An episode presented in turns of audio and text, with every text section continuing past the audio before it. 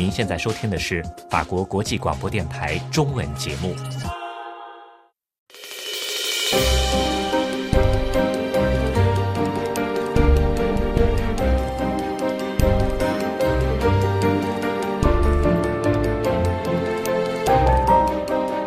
各位好，我是安东尼，欢迎收听文化艺术。今天我们的话题是老虎和秃鹰、神坛和天堂，谈严培明在阿维尼翁的展览。严培明是当代一位重要的艺术家，重要是因为他从上海弄堂里平民百姓家一个爱画画的少年，在短短三十多年的时间里，成长为给人欢喜、希望、信心的艺术家。重要是因为他的艺术里有精神，这种精神能起到创作者和观众对焦世界观的作用。重要是因为他自己翻转人生的经历，不仅促成欣赏他的画作的人分享到灵感，甚至想象在灵感的指引下，也长出大气运的羽翼，在大千世界里飞起来。严培明画肖像很有名。文艺复兴时期，美第奇家族和权贵怎么向今天已经成为艺术圣人的画师和雕刻师定制肖像？现在这个时代的政商精英就怎么向严培明定制肖像？有欧洲的，有阿拉伯世界的，有功成名就的，有隐姓埋名的。据说等严培明的肖像要排队，因为他不多画。二零零六年的时候，他画过一张时任总理德维尔潘的九平方米的巨幅肖像，那双眼睛严厉而阴森，那一头白发凶猛的像狮子。画这张画的时候，正好是德维尔潘推动在巴黎大皇宫举办“艺术的力量”大展的时候。这张画也在这个展览里展出，就像文艺复兴时代名画师给美第奇家族画的肖像，在合适的场合隆重陈列一样。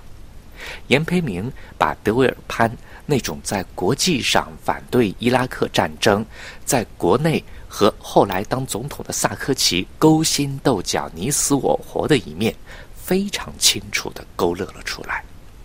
但是肖像。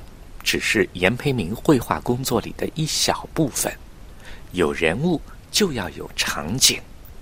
近十多年来，严培明画笔下的世界是一个悲情世界，有你死我活，有葬礼，有苦难，有天灾，一幕幕都像 X 光片透视出来的挣扎和安宁相互交替。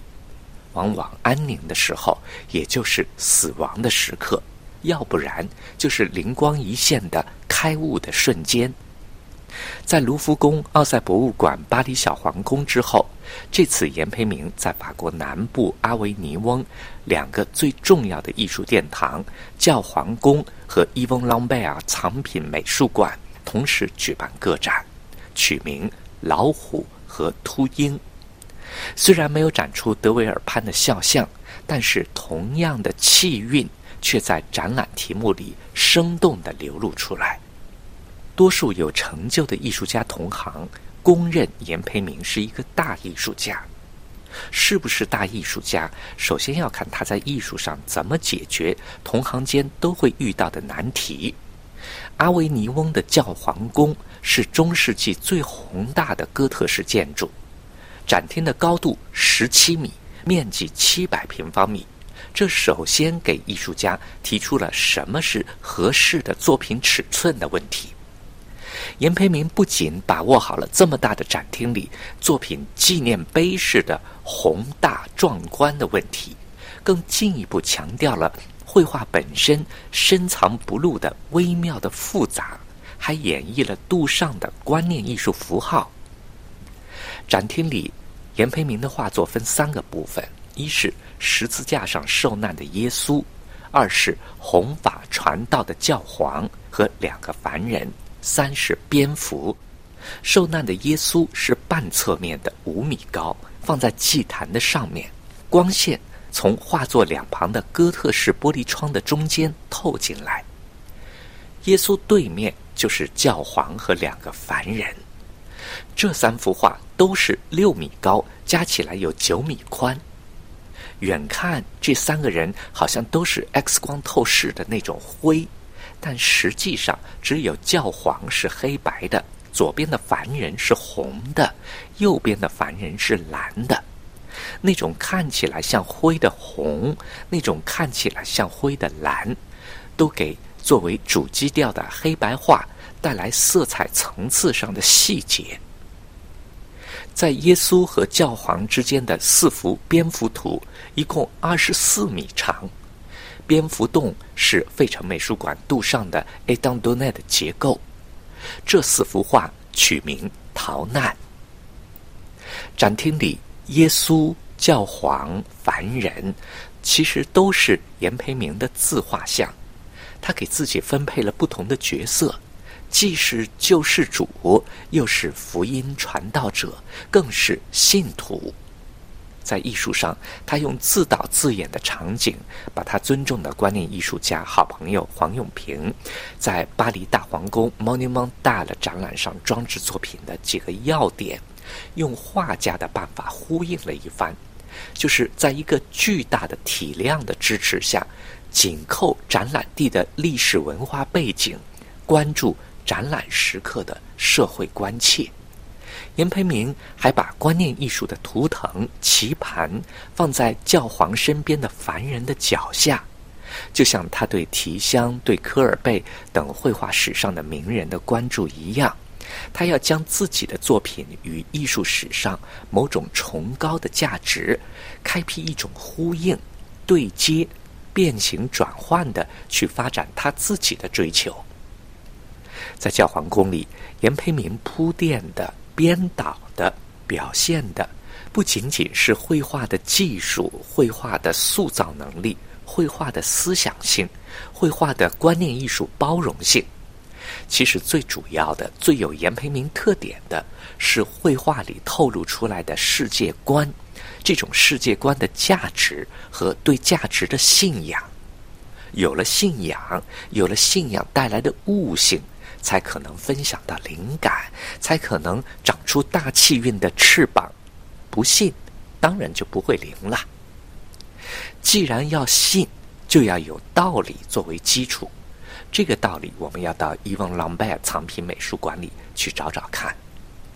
那里的一件点题的作品是二零一五年的画作《老虎和秃鹰》。画面里几只秃鹰盘旋在两只老虎的身边。有点围攻的意思。老虎之间是另外一只已经被撕咬的血肉模糊的动物。其他展厅里是苏丹儿童，是逃生的难民，坐在我们时代的诺亚方舟里。在秃鹰和难民之间是上海、东京、法兰克福等地的妓女和嫖客，是死去的女明星。是地荣美院青年毕业生画的变形春宫，是被谋杀了的政治家肯尼迪、路德金、切格瓦哈，还有毛泽东的肖像。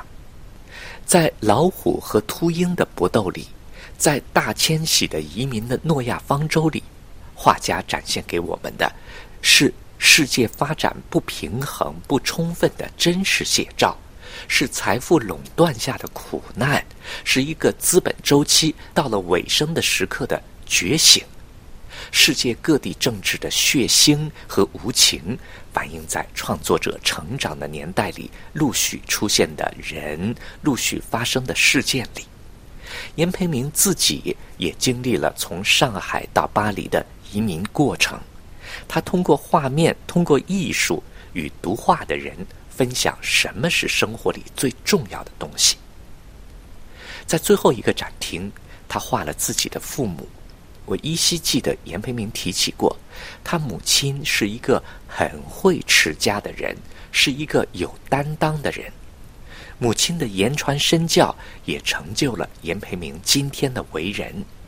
这个曾经在巴黎波波路九十九号的中餐馆里给亲戚端盘子、洗碗的小伙子，从卑微的角色走向可以很有底气的面面俱到的照顾亲朋好友的顶梁柱的角色。马克龙总统在中国春节期间到他的工作室拜访，他打电话把艺术家朋友们一个一个请来围炉座谈。在老虎和秃鹰出没的丛林里，在政治家倒在血泊中的时代里，在资本用艺术为自己算卦的执着中，严培明用画笔把教皇和他自己一前一后的在展览中凸显出来。他的道理是母亲的道理，是慈悲和宽恕。用这些道理，他这个上海平民家的男孩子，把欧洲文艺复兴时期的绘画巨匠的工作方法、绘画技术、展示路径、收藏规格和体系，完整的继承下来，认真的延续下去。这些道理的意义超出了绘画的成功，超出了今天的艺术价值。它让严培明的作品在精神层面很有力量，很有预示未来的底气。因为只有开悟了、通透了，才能够迎接资本周期末端还不能一目了然的重生和复兴，才可以抵达诺亚方舟要去的彼岸。才可能被概率和机缘巧合宠幸。严培明得到了，他长出了大气运的翅膀，飞了起来。他笔下的母亲肖像，一位普普通通的老人，却让人感动。人们买来印的很精美的复制品，请严培明签名，就像领到了一个道理，分享到了一种精神一样。就好像在猛虎和秃鹰的丛林世界里，这种眼神、这种阅历、这种明白，可以给喜欢严培明艺术的人也分享到一份那种成就严培明的力量，那种只可意会的绝处逢生的复兴的力量。严培明有一张四十年前出国前的照片，合家照。那个时候的严培明很单纯的上海青年的模样。如果说马克黑布赞叹他镜头前的中国女孩巩俐具有宗教级别的美，那这种美在早年的严培明的脸上一样洋溢着。现在的他留了夏了勒布昂的长发，但是他不会要勒布昂那份雍容。取经的善男信女向往美好，严培明用灯光下的餐桌来款待喜欢他的人。法国《费加罗报》还专门发了一篇文章描述盛况。客人不在的时候，严培明可能在很简单的用过老上海普通人家熟悉的小菜之后，就钻进他的画室。他靠升降机画他的大画。他为母亲画，为决定这个世界的命运的人画，为他眼里的世界画，为他的道理画。他享受绘画，他靠绘画营造他的地狱和天堂。在想心事的时候，他的眼神是忧郁的，可是，一到画布面前，一下子变得清澈透亮起来，就像四十年前。在上海的样子。好了，各位，以上听到的是文化艺术，题目是《老虎和秃鹰：神坛和天堂》，谈严培明在阿维尼翁的展览，由安东尼编辑主持。感谢收听。